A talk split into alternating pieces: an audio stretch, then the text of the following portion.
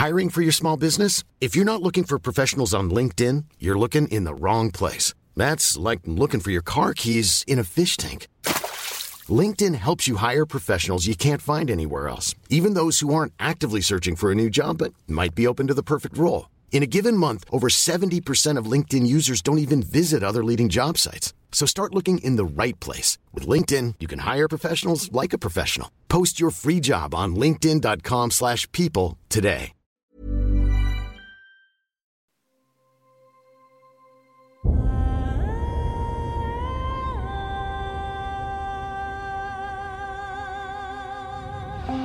Einschlafen mit Tolkien ist dein Einschlaf-Podcast aus der epischen Welt von Der Herr der Ringe. Mach's dir gemütlich und lass dich von den Geschichten aus Arda und Mittelerde ins Land der Träume führen.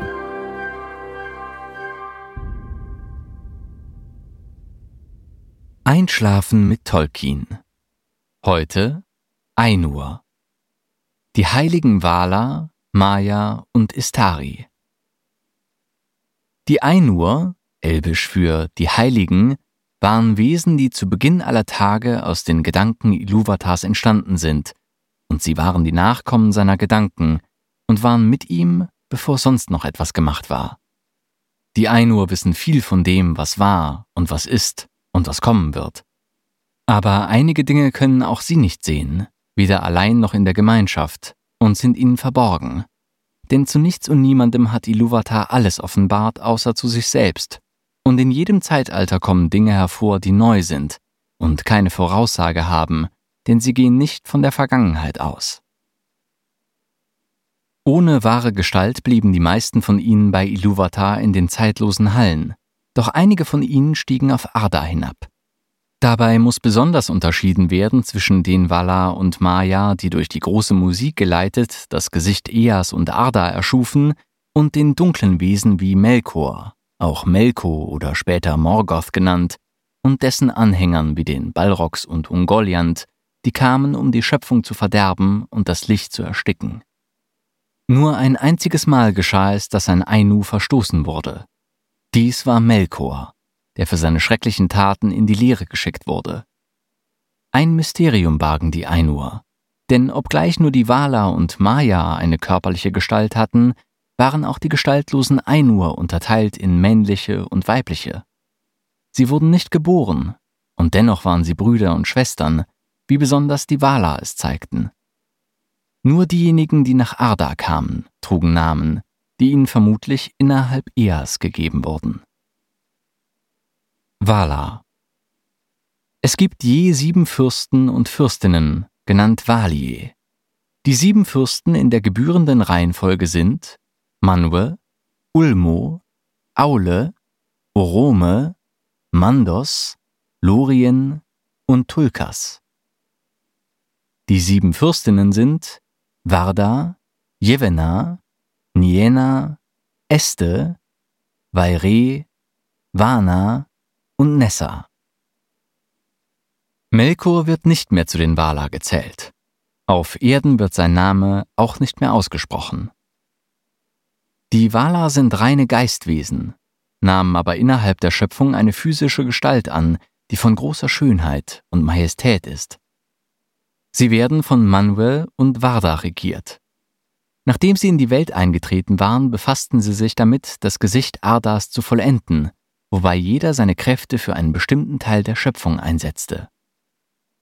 Nachdem Melkor, der ursprünglich zu ihnen gehört hatte, ständig versuchte, alles Gute auf Arda zu vernichten, im ersten Krieg bezwungen werden konnte, stellten die Wala ein Gleichgewicht zwischen den Dingen her und wandten sich der Verschönerung der Erde zu.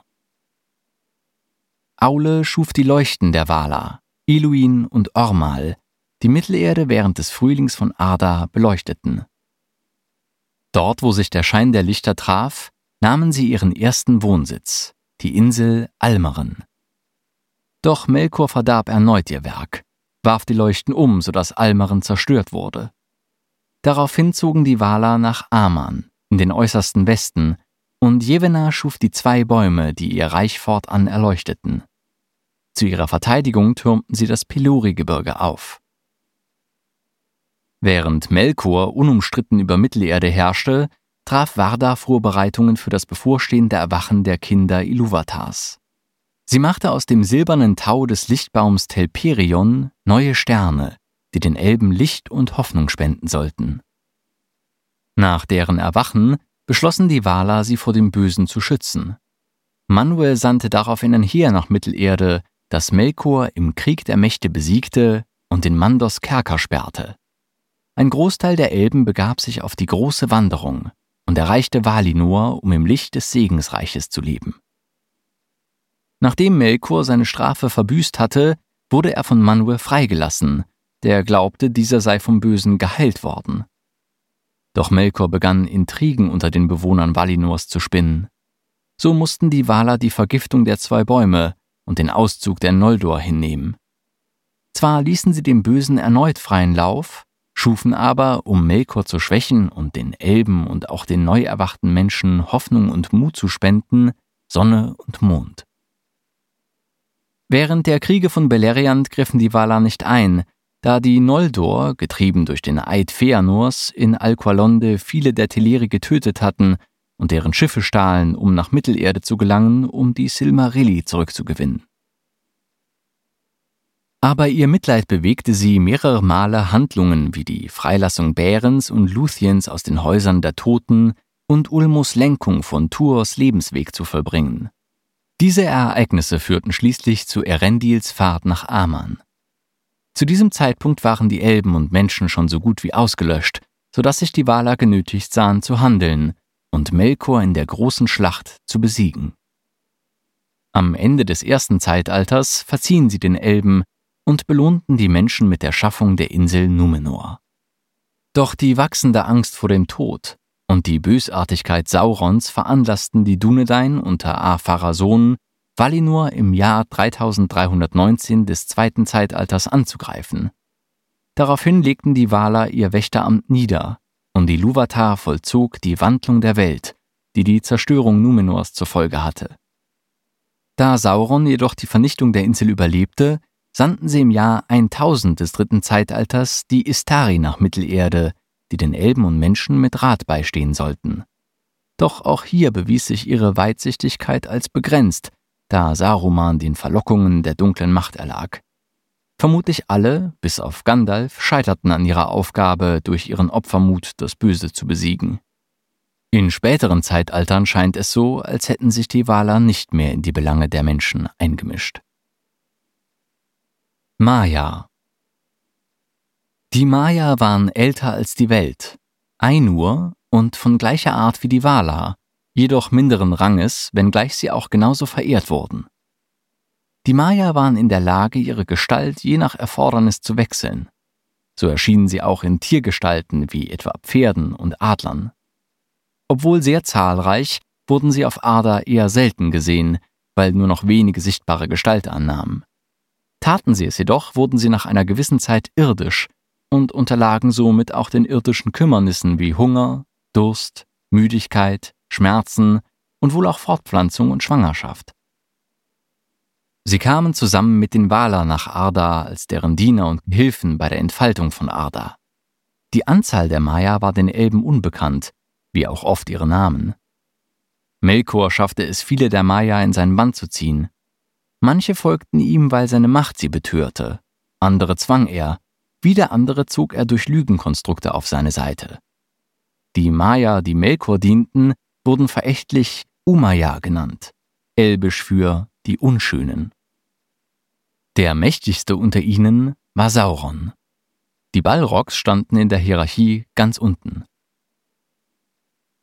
Istari Die Istari waren Sendboten, von den Valar beauftragt, nach Mittelerde zu gehen und den bedrohten Elben und Menschen im Kampf gegen Sauron zu helfen. Sie erschienen das erste Mal in Mittelerde um das Jahr 1000 des dritten Zeitalters. Es wird berichtet, dass Manwe drei Maya-Boten nach Mittelerde senden wollte, um Sauron die Stirn zu bieten. Diese drei Maya sollten Kurumo, Saruman, Olorin, Gandalf und Alatar sein. Sie willigten ein, außer Olorin. Er fühlte sich dieser Aufgabe nicht gewachsen und lehnte ab. Manwe aber befahl ihm zu gehen, und so fügte er sich und ging. Allerdings nahm Kurumo Aiwendil, auch bekannt als Radagast, zum Freund, der ihn begleiten sollte, weil Yevena das so wollte. Sie bestand darauf, weil sie einen Istar in Mittelerde haben wollte, dem die Tier- und Pflanzenwelt am Herzen lag. Und Alatan nahm Palando mit. Also waren es zum Schluss fünf Maya, die als Istari nach Mittelerde kamen. Ob es möglicherweise mehr als fünf Istari gab, ist nicht bekannt.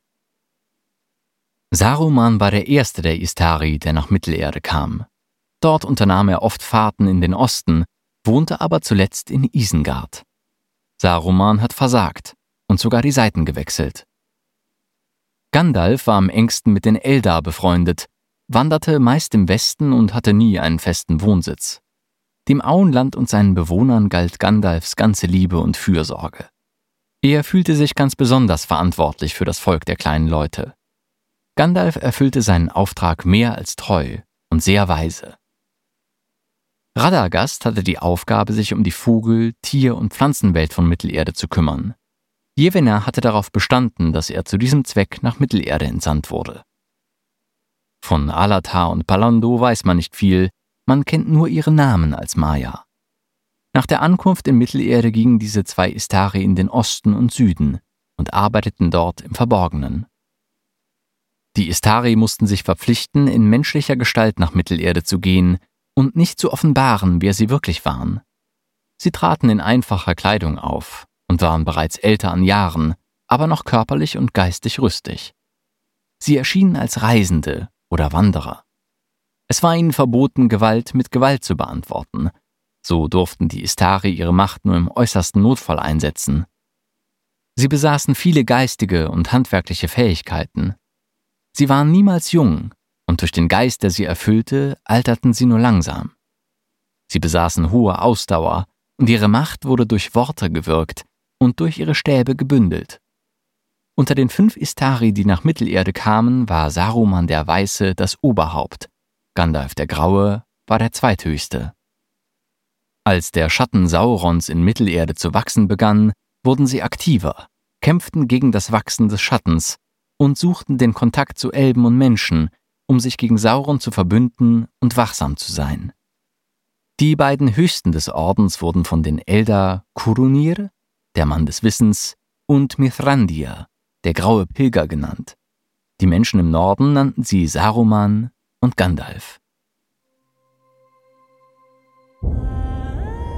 Na, immer noch wach? Wenn dir dieser Podcast gefällt, lass uns gerne ein Abo und eine Bewertung in deiner Podcast-App da. Und folge uns auf Instagram at Einschlafen mit Podcast. Über Feedback und Artikelvorschläge freuen wir uns sehr.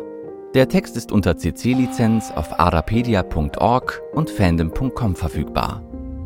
Produziert und aufbereitet wird dieser Podcast von Schönlein Media. Gelesen von mir, Patrick Zoom.